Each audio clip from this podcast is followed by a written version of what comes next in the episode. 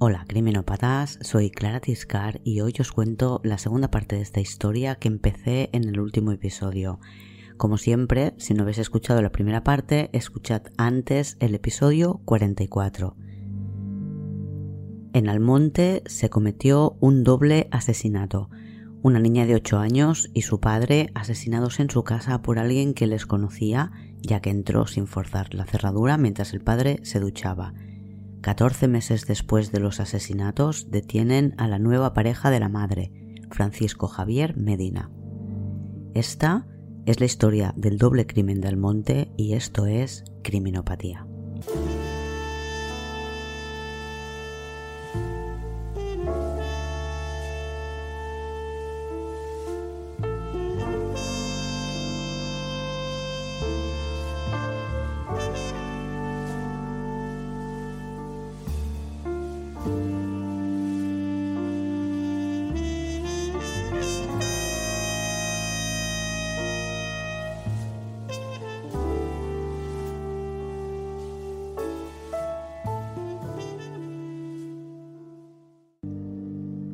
Es 24 de junio de 2014 cuando la Guardia Civil pide a Marianela que vaya a la comandancia de La Palma del Condado, que es donde está la sede judicial de la zona.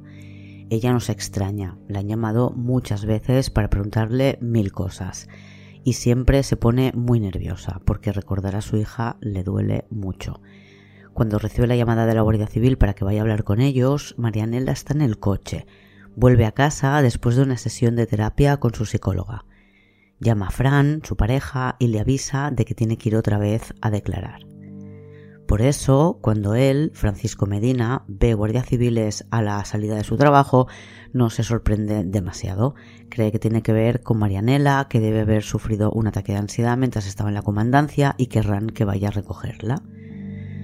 Pero Francisco Medina está detenido por doble asesinato. A Marianela la informan de esto y le explican las razones científicas y los nuevos testigos que han permitido a la UCO llegar hasta esta conclusión. Fran, la pareja de Marianela, es quien la UCO cree que mató a María y a Miguel Ángel. Marianela no puede con esta noticia, no puede procesarla, no puede soportarla, grita, llora y se desmaya varias veces. Cuando sale de la comandancia de la Guardia Civil, Marianela llama a su hermana y le da la noticia. Después habla con su abogada, que la tranquiliza y le dice que las pruebas que tienen contra él no son importantes. Todavía no se sabe lo que tienen. Francisco Medina, Fran, no gustaba a las familias afectadas por este crimen. La familia de Marianela y la familia de Miguel Ángel. La familia Miguel Ángel, Aníbal, sobre todo, estaba muy dolido con su cuñada, Marianela Aníbal no se hablaba con ella desde que se descubrieron las infidelidades. En aquel momento, cuando se descubrió todo, él también trabajaba en el Mercadona como gerente B, que es el máximo responsable del funcionamiento del supermercado en uno de sus turnos de trabajo, y pidió que cambiaran a Fran de sección para no tener que hablar con él cada día. Pero la hermana de Marianela, Chari, y coincidía con lo que pensaban las amigas de Marianela, además tenía reticencias con Fran, por el tipo de persona que les parecía que era. No estaban molestas con él porque hubiera roto un matrimonio. Chari tampoco hablaba con Fran, no era una enemistad como la de Aníbal y Marianela, que sí que tenían que coincidir porque eran familia. Fran y Chari no eran nada, y aunque se conocían del pueblo, no tenían relación. Por eso a Chari le sorprendió la llamada de Fran el día que descubrieron los cadáveres. Llamaba para preguntarle a ella, con quien no tenía relación, qué había pasado en casa de su excuñado y le pedía que le llamara después de averiguar qué pasaba. Esa llamada ya no la pudo hacer Chari, la hizo su marido y discutió con Fran por teléfono porque con los cuerpos todavía en la casa, Fran exigía poder ir al tanatorio a acompañar a su pareja, Marianela, en aquellos momentos.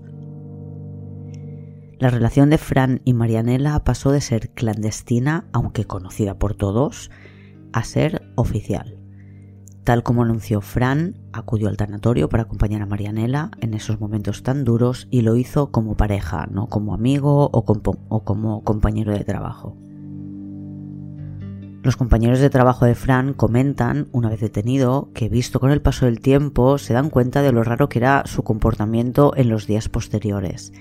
Pidió una baja por depresión, pero cuando se reincorporó al trabajo, a Fran nunca le vieron en los momentos de duelo que compartían los trabajadores. Cuentan que se abrazaban, lloraban juntos, recordaban a Miguel Ángel y hablaban del tema. Fran, a pesar de haberle pegado un puñetazo a la pared cuando se enteró de lo que había pasado y de que cuenta que estuvo encerrado en su habitación llorando tres días, no es recordado por sus compañeros del supermercado hablando nunca sobre este tema. Pero ¿qué ha llevado a la Guardia Civil a detener a Francisco Javier Medina acusado del doble asesinato? En primer lugar, han sido capaces, gracias a registros técnicos y a una declaración que no tenían antes, de determinar la hora del ataque. Finalmente, tras intentarlo durante muchos meses, la familia ecuatoriana que vivía justo al lado de la casa de las víctimas habla. Tienen sus teléfonos pinchados y los policías saben que los padres de esta familia se ponen de acuerdo para confundir a los investigadores Imagino que estos mismos investigadores les hacen saber que tienen esas conversaciones grabadas con las que les pueden acusar, por ejemplo, de obstrucción a la justicia. Así que deciden hablar y explican que callaban por miedo a que les echaran del país, querían evitar problemas judiciales. Pero lo que tienen que decir ayuda a crear la cronología de los hechos. Este matrimonio ecuatoriano tiene dos hijos jóvenes, un chico y una chica. Freddy, el chico, estaba en la azotea hablando por teléfono con su novia. Planeaban una barbacoa al aire libre y lloviznaba. Colgaron el teléfono sin haber decidido si iban o no iban a la barbacoa, así que Freddy intenta llamar de nuevo, pero el teléfono de Cristina, la novia, está apagado o fuera de cobertura. Él se imagina que su novia está con la mejor amiga y llama a la mejor amiga. Como suponía, su novia está con ella y esta chica le pasa el teléfono. Cuando ya había empezado esta segunda conversación con su novia, empieza a escuchar gritos en la vivienda de al lado, un poco más abajo de donde está él, porque él está en la azotea. Dice que son dos hombres con acento almonteño. Freddy dice que escuchó un grito seguido de ruidos y más gritos. Después escuchó voces, pero dice que no entendía con claridad lo que decían, solo palabras sueltas, gilipollas, hijo de puta, o expresiones que recuerda sueltas y sin orden concreto. ¿Qué haces aquí? ¿Me tienes harto? Lárgate de aquí, quítate de aquí, estoy cansado o cállate ya. Después de la discusión, que dice que duró pocos minutos, siguieron más golpes y ruidos de muebles. Se escuchaba luchar y rugir a los dos hombres. Uno era el que decía algo y el otro forcejeaba. Escuchó también la voz de una niña que decía No, por favor, no, por favor. Después de escuchar a la niña ya no se escucharon más golpes, pero sí que oyó a alguien moverse por la casa como si estuviera limpiando. Dice que cuando colgó el teléfono ya no se escuchaba nada y que durante la llamada no le hizo ningún comentario a su novia. Esta llamada, realizada al teléfono de la amiga de su novia, empieza a las 21.44 y termina unos segundos antes de las 22.02. También escucha la pelea la hermana de Freddy, que está en su habitación haciendo planes para salir con su novio es Daisy Maribel, a la que creo que llaman Mabel. Colgó el teléfono y empezó a oír la pelea en la casa de al lado. Escuchó a un hombre decir ¿Qué haces aquí? Fuera de aquí. Y después a una niña gritar Parad, por favor, parad. Y No, papi, no. Le puso mensajes a su novio explicando lo que había escuchado. Para enviarlos se conectó a la red wifi del pub de abajo, de Cavern, ella misma mostró los mensajes de su teléfono a la Guardia Civil. La conversación de WhatsApp empezó a las 22.03. Ella dice, qué miedo niño, están peleando al lado. Él, que es el novio, contesta, ¿miedo de qué? Ella dice, una niña gritando. Y el novio pregunta, ¿tú dónde estás? Y ella dice, en mi casa. Ah, se relaja el novio. A las 22.04 hay un mensaje de ella que no está bien escrito y textualmente dice así, las goleando las paredes. Imagino que tuvo algún fallo, escribió rápido que el corrector automático pues hizo de las suyas. Las goleando las paredes, que se puede interpretar como están golpeando las paredes o han golpeado las paredes. Y después repite, una niña gritando. Este último mensaje, una niña gritando, lo envía a las 22.04. Mabel cuenta que empieza a escuchar la pelea después de colgar la llamada con su novio a las 21.52, lo que encaja con lo que declara Freddy, que dice que la pelea empezó cuando ya llevaba un rato hablando con su novia. La llamada había empezado a las 21.44. Toman las llamadas de teléfono como el punto de inicio y final. Freddy dice que cuando cuelga la llamada en la casa de al lado también termina la discusión y son las 22.02. Daisy o Mabel envía el primer mensaje a las 22.03 y hace referencia a los gritos de la niña. Ambos coinciden en que es lo último que se escucha.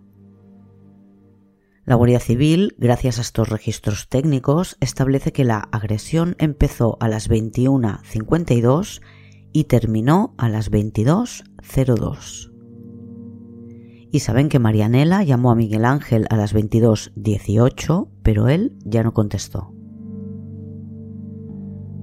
Han pasado meses cuando consiguen las declaraciones de la familia ecuatoriana y es en esa época cuando también confirman que zapatillas, modelo y talla son las huellas dejadas en la vivienda. Son una talla 44 de unos modelos concretos de, de Nike y en esta época las pruebas de laboratorio empiezan también a arrojar resultados.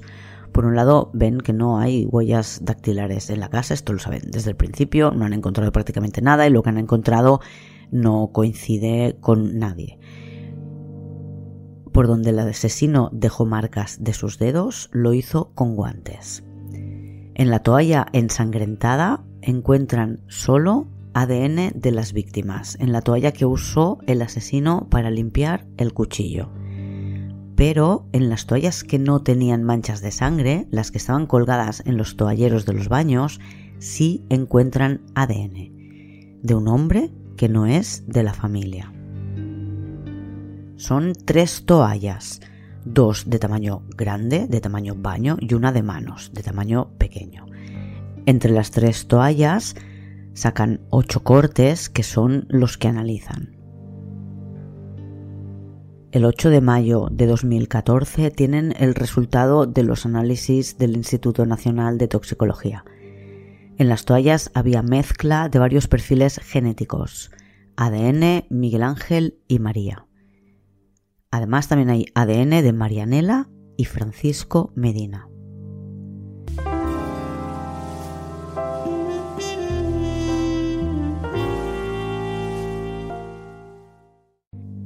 En este primer análisis de las toallas encuentran que en cuatro de las ocho muestras la cantidad de ADN de Miguel Ángel es similar a la cantidad de ADN de Francisco Medina.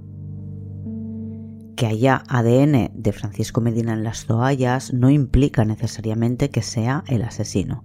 Además, tiene coartada porque a la hora en la que se ha determinado que ocurrieron los hechos, Medina estaba en el trabajo, aunque no han podido comprobarlo porque no hay registros de él después de las 9 de la noche. Él dice que estuvo en zonas de la tienda donde no hay cámaras, pero tampoco han podido encontrar a nadie que lo ubicara fuera de su lugar de trabajo. Fran se convierte en sospechoso, pero tienen que descartar otras opciones. Intentan abrir otra línea de investigación por si eh, el asesino era un marido enfadado con Miguel Ángel porque tenía una aventura con su mujer. Miguel Ángel llevaba más de dos años viviendo con Marianela sabiendo que Marianela tenía una aventura, por tanto es posible que él hubiera buscado también sus propias aventuras. Aníbal, el hermano, les dice que no puede ser porque Miguel Ángel no tenía aventuras, que solo tenía ojos para Marianela pero los rumores del pueblo dicen que sí, que Miguel Ángel tenía aventuras con mujeres casadas. La Guardia Civil decide entrevistar a todos los trabajadores del Mercadona y a sus parejas para ver qué sacan de esto. Sobre si le vieron o no aquella tarde del 27 de abril, las declaraciones continúan igual. Nadie tiene un recuerdo claro de Medina en la tienda después de las 9 de la noche, ni tampoco a la hora de la salida. Raquel, su ex, tampoco recuerda a Fran en esta segunda declaración que se lleva a cabo el 18 de junio de 2014. Raquel había entrado a trabajar esa tarde a las 7 porque la empresa le debía horas o ella debía horas a la empresa y fue a hacer una parte de la jornada solo. Manoli es una de las mejores amigas de Marianela y también trabaja en el Mercadona. Su marido, que tenía un taller de coches, es entrevistado como pareja de ella por la Guardia Civil y cuando regresan de las entrevistas y comenta con Manoli que les han preguntado, él, al que llaman el magro, se acuerda de que el día 27 de abril, la noche que se cometen los asesinatos, vio a Fran cuando se suponía que él estaba en el súper. El recuerdo le viene de repente y lo tiene clarísimo, y no iba solo, por lo que alguien puede verificar lo que él dice. Fran no iba de reparto con la furgoneta de la empresa, iba con su coche particular, el Golf azul. Tiene otro que es blanco, no otro Golf, otro coche. Y sobre esto no ha dicho nada a la Guardia Civil cuando le han interrogado porque no le han preguntado si vio a Fran fuera de la tienda. Pero a su mujer sí le han preguntado si le vio dentro y entonces al escuchar lo que le han preguntado a su mujer dice, pues si yo le vi fuera ese día. Así que Manoli llama a la Guardia Civil para decirles que su marido acaba de recordar que vio a Medina fuera del supermercado antes de las 10 de la noche y les citan a declarar al día siguiente a las 9 de la mañana. El magro cuenta entonces que el día 27 iba con su amigo el Poti a caballo. El magro, además de tener un taller de coches, tiene caballos y se dedica a la compraventa. Recuerda que fue el día que fue el doble crimen porque ese día vendió una yegua y era la noche de la sabatina. Lo malo es que no sabe exactamente a qué hora le vio a, Medina porque él no lleva reloj, sabe que era de día y que fue antes de la venta se dirigían precisamente al solar, donde el magro tiene los caballos porque allí había quedado con la persona que quería comprar y con el que hacía de intermediario. Recuerda que fue ese día porque era la última sabatina, la calle estaba llena de gente. El magro cuenta que salió a pasear con el caballo, que se encontró al poti y que fueron ambos a caballo a un bar en el que se encontraron con más gente que conocían, entre ellos alguien que se dedica a hacer de intermediario, un corredor, entre los que tienen que comprar caballos y los que tienen que venderlos. Le comenta al magro que tiene unos clientes que quieren comprar un caballo y el magro le dice que tiene una yegua que encaja perfectamente en lo que están buscando sus clientes. De modo que este intermediario llama a sus clientes y quedan para verse a las 9 de la noche. Después de terminar lo que estuvieran tomando en el bar, montaron de nuevo a sus caballos y de paseo fueron dirigiéndose hacia el solar en el que habían quedado. Fue entonces, por el chaparral, cuando vieron a Fran, que les saludó diciéndoles que anda que no iban a coger ni nada, que es algo así como vais a beber mucho hoy, porque la noche de la sabatina es muy festiva. El poti que iba con el magro verifica su versión. Aunque ninguno de ellos tiene clara la hora a la que vieron a Medina, el Poti cree que serían las ocho y algo. La Guardia Civil intenta recurrir a registros técnicos para poder poner hora al encuentro. En Almonte solo hay una antena de telefonía, no pueden usar las conexiones de los teléfonos a las antenas para ver en qué zona estaban a cada hora pero tienen las llamadas que se realizan entre estas personas que tenían que cerrar el trato del caballo. Habían quedado sobre las nueve, pero el magro no tiene ni idea de a qué hora llegó al solar. Recuerda que cuando llegó ya estaba allí el intermediario y que como el cliente no había llegado, el intermediario le llamó. Esta llamada se realiza a las 21.29 y el magro dice que se hace al poco de llegar ellos a la finca, en plan, ya están aquí, ¿cuánto tardas tú? Saben dónde dicen que se encontraron el poti y el magro con Francisco Medina y calculan que entre el solar y el lugar en el que se encuentran con Fran hay unos 15-20 minutos a caballo. Por lo tanto, teniendo en cuenta que estaban en el solar a las 21 y 29, para poder realizar esta llamada diciendo que ya habían llegado, si le quitas 15-20 minutos, el encuentro entre los caballistas y Fran se produjo sobre las 9 y 10 o las 9 y cuarto de la noche. La última imagen que tienen de Medina en el Mercadona es de las 9 y un minuto.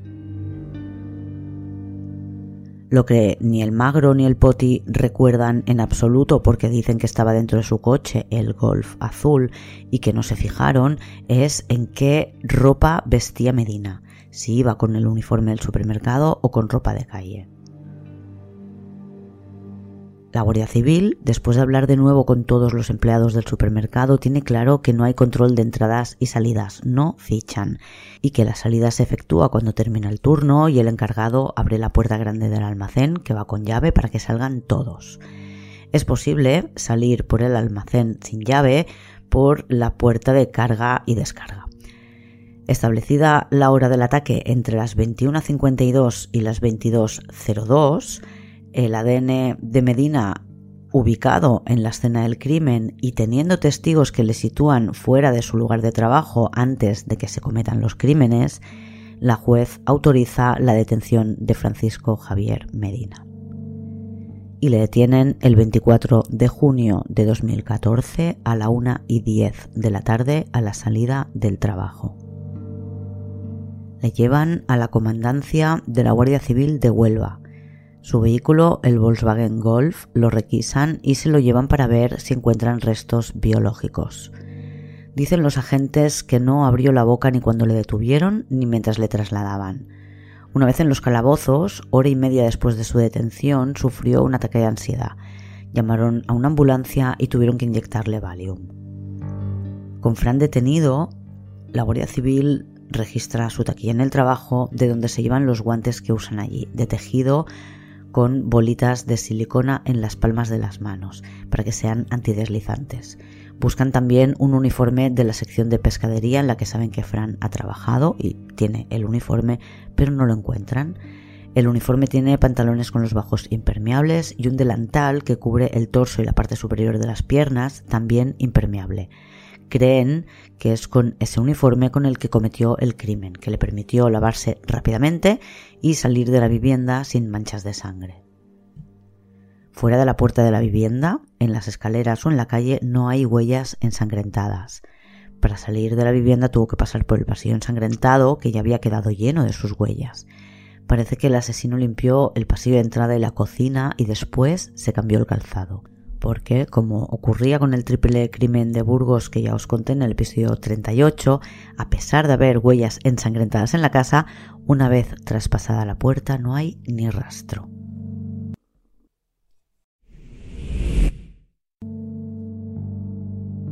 A Marianela la hacen declarar de nuevo el día 24 de junio de 2014, después de que se entere de que a su pareja le han detenido acusado de matar a su hija y al padre de la niña confirma que hace más de tres años que Fran no entra en la casa en la que vivía con su familia y repite que la noche del crimen salieron ambos en el mismo grupo del trabajo, que subieron a sus coches y se llamaron para ver cómo quedaban.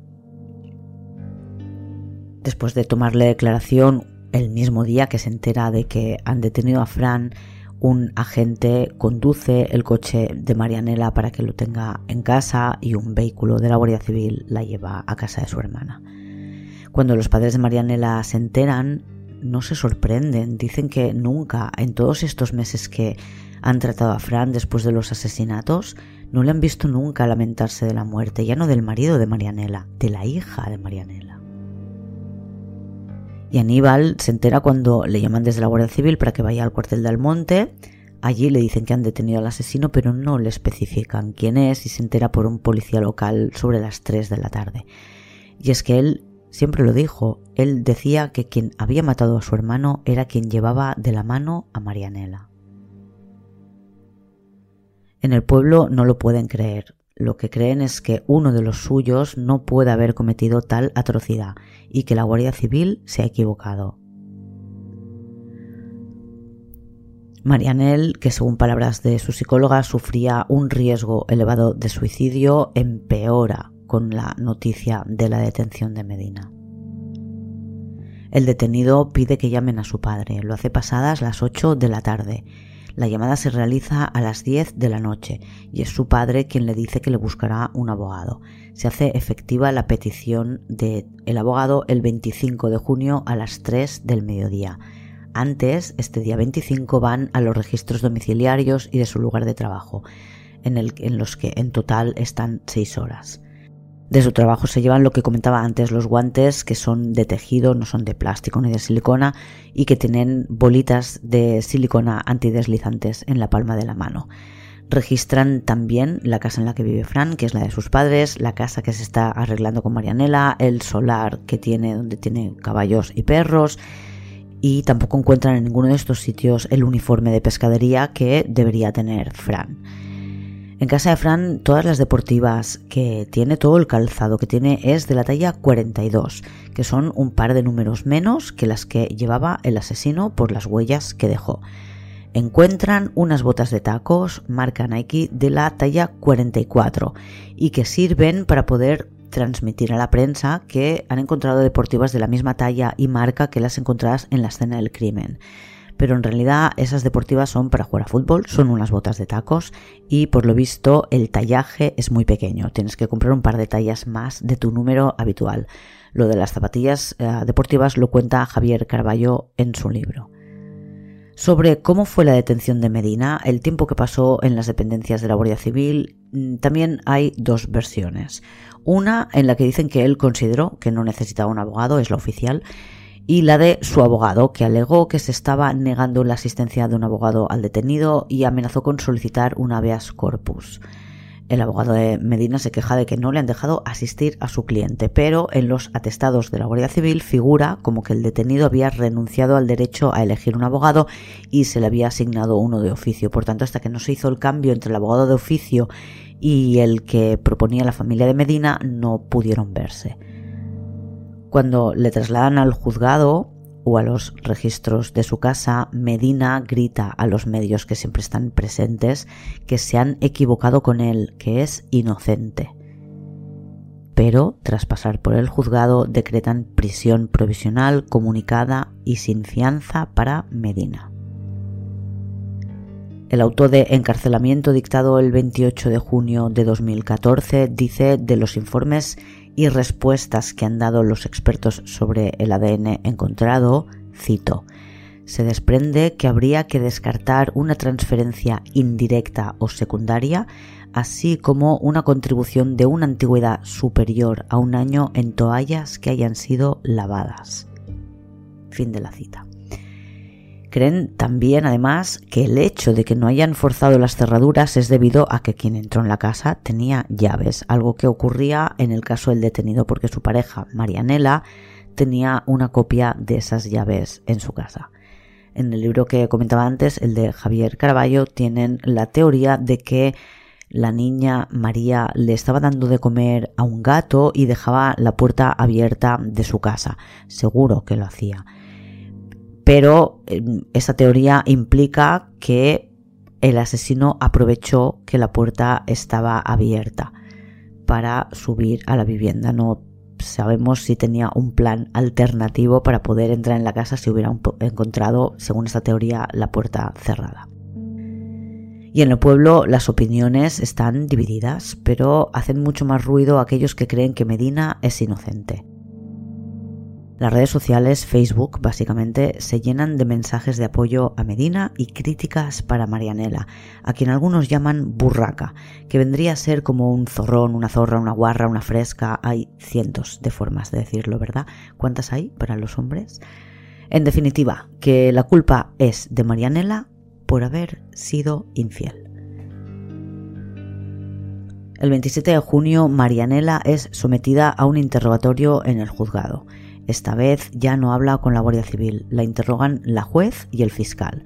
Su abogada siente que están interrogándola con la intención de decidir si la imputan como encubridora.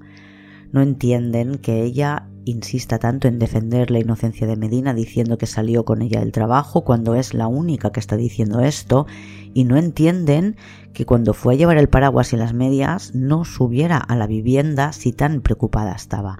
Ella explica que se acababan de separar, que le recomendaron que le dejara espacio a su exmarido y que consideró que no tenía que subir. Y ella al principio es verdad, no duda de la inocencia de Fran, con quien incluso estaba intentando tener un hijo, a pesar de que cuando se separó decidió que empezó una nueva vida con Fran, pero que no quería tener más hijos, y que cuando murió su única hija se reafirmó en esa posición. Al final, Fran la convenció para que lo intentaran y ella tuvo que dejar parte de su medicación porque estaba tomando muchas pastillas cada día por la depresión, la ansiedad y eso es bastante incompatible con un embarazo, con lo cual tuvo que dejar gran parte de su medicación. Pero a medida que escucha lo que le cuenta la Guardia Civil, que le explica los resultados de las pruebas científicas y que ve cómo van encajando las piezas, empieza a tener dudas. Fran no niega que se encontrara con los caballistas, pero dice que fue después de las 10 cuando ya había salido del trabajo. Marianela, cuando se lo cuenta la Guardia Civil al detener a Medina, llama a su abogada y le dice que no pueden tomar en serio lo que dicen estos hombres que son unos borrachos. Uno de ellos es el marido de una de sus mejores amigas. La abogada la tranquiliza y le dice que las pruebas que cree que tienen contra Medina están cogidas con pinzas. Y con la reacción del pueblo, la familia se ve obligada a redactar un comunicado para aclarar quiénes son las víctimas de esta tragedia, Miguel Ángel y María Domínguez. El comunicado se emite en Doñana Televisión y recibe quejas por parte de gente del pueblo, por ejemplo de uno de los políticos del ayuntamiento de Almonte, que es primo del detenido, y exige que no se emita más el comunicado y que se borre de la página de Facebook. En el comunicado, Aníbal solo pedía respeto para las víctimas y que dejaran trabajar a los investigadores, tal y como había hecho la familia durante todo este tiempo. Podéis leer más curiosidades sobre este tema en el libro de, de Rocío Castrillo, 101 cuchilladas. El Magro cuenta que cuando tuvo que ir a declarar el 8 de julio de 2014, el abogado de Medina, Rivera, uno de los dos abogados, le llevó a una sala del juzgado junto al primo, el político de Medina, y a otro abogado de su bufete, y le piden que se piense bien lo que va a declarar. Porque Fran dice que sí que se vieron, pero que ya era de noche, mientras que ellos dicen que era de día. Y le recuerda que eran amigos, y según el magro, que queda recogido de nuevo en este libro 151 cuchilladas, le dicen si no le importaría decir que era de noche, que qué más le da a él si cambia la declaración, si no pasa nada. Pero que si mantiene que era de día, Fran tiene problemas. Si dice que era de noche, nadie tiene problemas. El magro respondió que no cambiaba ni una coma de su declaración y que no les denunciaba porque era amigo del político este y el pueblo pasó de decir que no podía ser Medina, que alguien de Almonte jamás podría haber cometido un acto tan cruel, a decir que Marianela tenía la culpa por haberle sido infiel a su marido. Marianela decide marcharse del pueblo y se va a vivir a casa de su hermana. Continúa muy medicada y de nuevo con un protocolo antisuicidio que siguen las personas que están cerca de ella. Una vez enviado el detenido a la cárcel, la familia busca otro abogado, uno más famoso, y entre amigos y familiares se saca dinero para poder pagar los honorarios. Raquel declara de nuevo el 26 de septiembre de 2014. Es la ex de Medina y esa tarde tuvo que trabajar al final de la jornada. Entró a las 7 de la tarde y declara que Medina no se fue del supermercado antes de las 10 porque ella le vio. Los padres de Raquel, vecinos de Medina, habían declarado un año atrás que lo vieron llegar a casa con su coche blanco. Después, cuando ya está detenido, llaman a la Guardia Civil para declarar que le vieron, pero esta vez dicen que le vieron en el coche azul. Y en las toallas que se ha encontrado ADN quieren profundizar más en ese hallazgo. La primera vez que se realizó el análisis, como se hace habitualmente, se seleccionaron unas cuantas partes de cada toalla y se hicieron recortes para buscar ADN y en el caso de encontrarlo poder intentar obtener un perfil genético.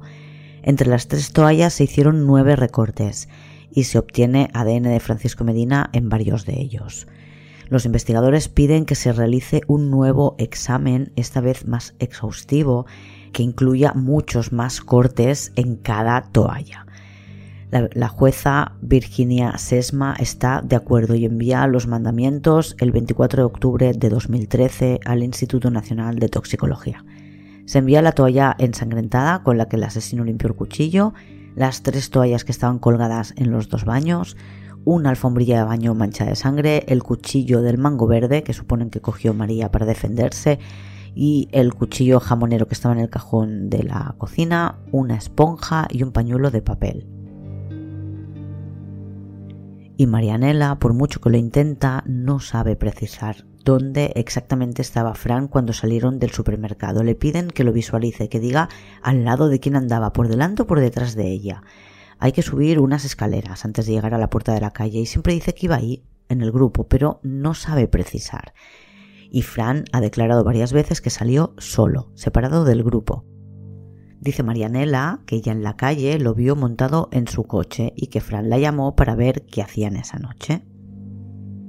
Nadie, más que Marianela, tiene el recuerdo de haberle visto al salir del supermercado o montado en el coche o dirigiéndose hacia el coche.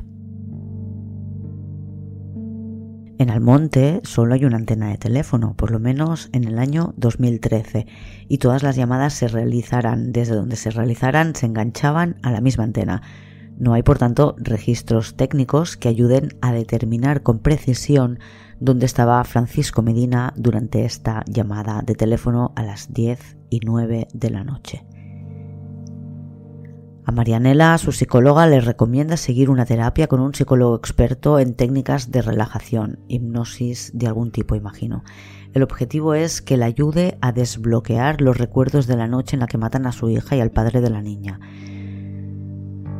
La Guardia Civil cree que con las pruebas que tienen pueden demostrar que el culpable del doble crimen fue Francisco Medina, pero toda la teoría se cae si tienen en cuenta las declaraciones de Marianela diciendo que vio a Fran salir del supermercado a las 10, porque eso implicaría que estaría dentro del Mercadona a la hora en la que creen que se estarían cometiendo los crímenes.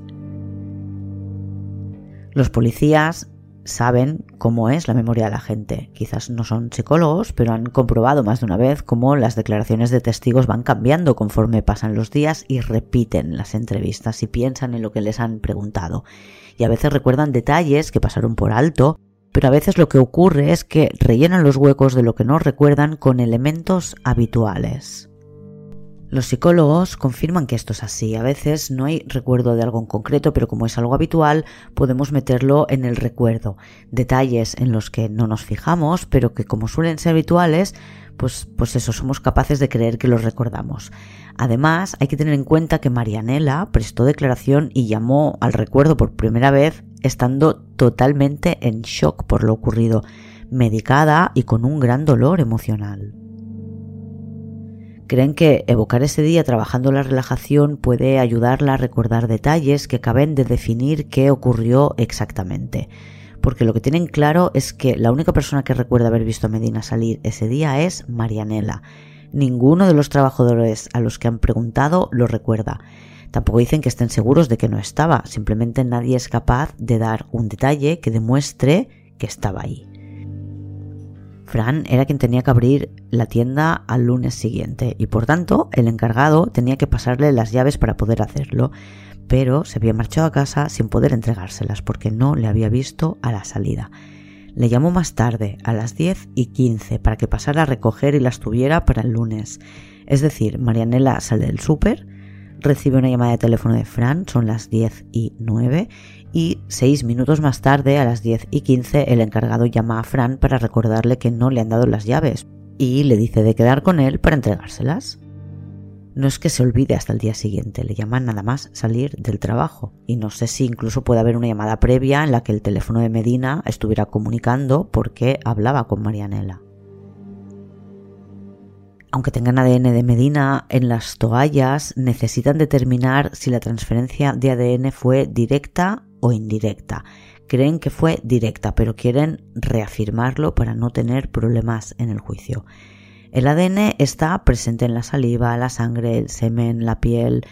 Cuando tocamos algo, células de nuestra piel se quedan en el lugar que hemos tocado. Una transferencia directa es tocar algo y dejar el rastro de ADN. Una transferencia indirecta es pasar este rastro de ADN que alguien deja al tocar a otro lugar. Las transferencias indirectas pueden ser entre personas o entre objetos. Si has apoyado, por ejemplo, la cara en una almohada y después echan una sábana por encima, tu ADN podría terminar en la sábana aunque no la hayas tocado porque la sábana toca la almohada en la que podría haber ADN. Y si tu cara, por ejemplo, ha tocado a otra persona que ha dejado sus rastros de ADN en ella porque te ha dado un beso, pues en tu almohada o tus toallas podría transferirse ese ADN que te ha dejado otra persona sobre tu piel previamente. Por tanto, teniendo en cuenta que Marianela y Fran tienen una relación, es importante determinar si la transmisión de ADN de Fran Medina a las toallas es directa o, indirecta será directa si fue él quien tocó las toallas e indirecta si su ADN ha llegado a las toallas a través de Marianela.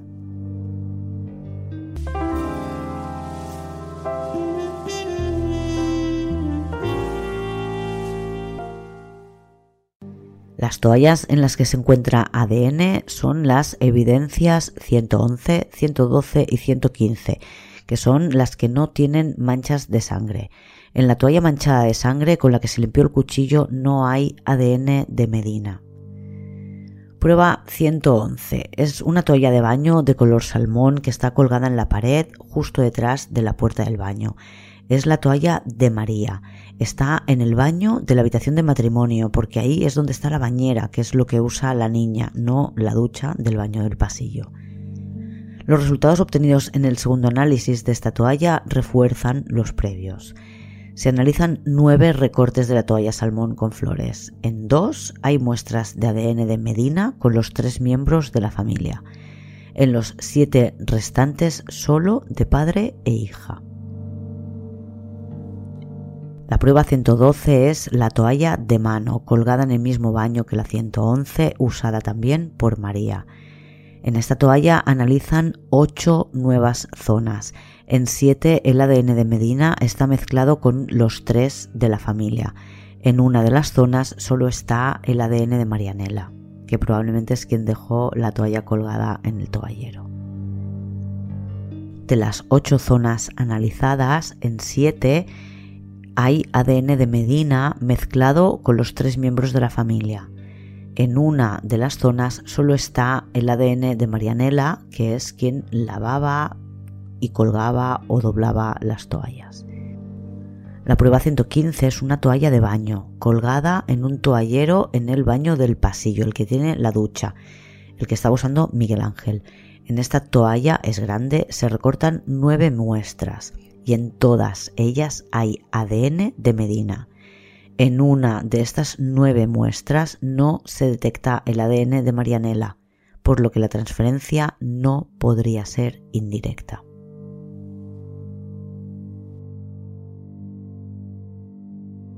En ninguno de los dos cuchillos analizados encuentran nada. Donde encuentran algo a lo que no dan importancia es en la alfombrilla del baño. En esta toalla para el suelo es donde se limpió los pies el asesino. Está llena de sangre con ADN mezclado de las dos víctimas, pero una de las muestras que analizan contiene ADN de una persona desconocida. La cantidad es muy pequeña, no consiguen más que 8 marcadores de los 16 necesarios para poder determinar el perfil genético. Dicen que es una muestra que está muy degradada creen que no tiene nada que ver con el crimen y que, dado que es una alfombra, es muy posible que ese ADN llegara allí en la suela de un zapato, después de haber pisado un chicle, una colilla o un esputo en la calle. Hasta noviembre de 2014, Marianela decía que Fran salió con ella del Mercadona y por tanto no podía ser él porque determinan que el ataque terminó a las 22.02 o a las 22.03 y los trabajadores a esa hora todavía estaban en la zona de cajas del supermercado porque hay imágenes de Marianela a las 22.06. Pero los resultados de los nuevos análisis quitan cualquier duda que pudiera tener Aima Torres, la abogada de Marianela. Y Marianela en noviembre se da cuenta, cuando puede visualizar la escena, de que no salió con Fran del Mercadona ese día. Aunque dice que sí le vio fuera en el coche. El coche lo sitúa en un lugar diferente al que Fran dijo que había aparcado. Después de varias sesiones con el psicólogo experto en relajación, Marianela consigue visualizar la salida en grupo y recuerda que se quedó unos segundos hablando con el encargado para desearle un buen fin de semana. Había salido en el último grupo, ya no había más gente detrás de ella y llega a la conclusión de que si habla con el encargado es porque Fran no iba en el grupo. Si hubiera ido con Fran no le habría saludado porque Fran tenía celos de que Marianela hablara con otros hombres. En diciembre de 2014 traen un perro rastreador desde Madrid que detecta restos biológicos humanos. El adiestrador explica que los restos que detecta este perro son sangre o semen y que tiene un tipo de señal para cada uno de ellos. Le llevan a la vivienda en la que se cometió el crimen y comprueban que el perro detecta la sangre porque realiza marcajes en los lugares en los que hubo sangre aunque haga un año y medio que la limpiaron. Es un día al mediodía. Esa misma madrugada llevan al perro a una calle en la que hay varios coches aparcados y le dejan suelto. El perro se para al lado de Volkswagen Golf de Medina y marca el maletero, concretamente en su parte derecha. Le han llevado a la vivienda para que se familiarice con el olor que busca. Lo alejan un poco y lo llevan de nuevo cerca del coche y el perro vuelve a marcar en el mismo lugar. Se buscan restos en el maletero, pero no encuentran nada que poder analizar. El perro detecta, como hemos visto en el piso, la sangre incluso cuando ya hace tiempo que se ha limpiado. Cuenta el adiestrador que la noche era muy seca y que el perro le cuesta más trabajar en esas condiciones. Repiten la prueba cinco días más tarde, el 16 de diciembre, una mañana con mucha humedad. El perro repite su señal. Es justo debajo de las letras GTI correspondientes al modelo del coche que están enganchadas en el portón del maletero. Abren el maletero y el perro entra y señala un punto concreto en la goma. Tanto por fuera como por dentro señala el mismo punto. Se le hace revisar el coche por completo, pero de sangre solo marca ese único punto en el maletero y no marca ningún punto de semen. Los criminalistas no encuentran el resto que ha, el perro para poder analizarlo. Dice el adiestrador que muchas veces los perros reconocen restos que ya no existen porque se han limpiado, incluso restos que se han limpiado hace años.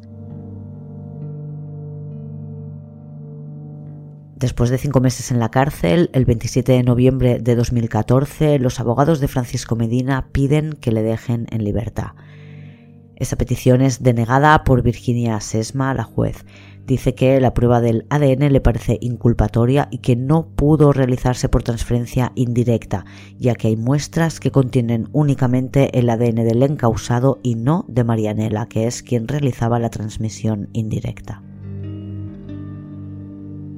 y en diciembre de 2014 entra en la causa, gracias a la acusación particular, el perito judicial Juan José Ellín, guardia civil retirado.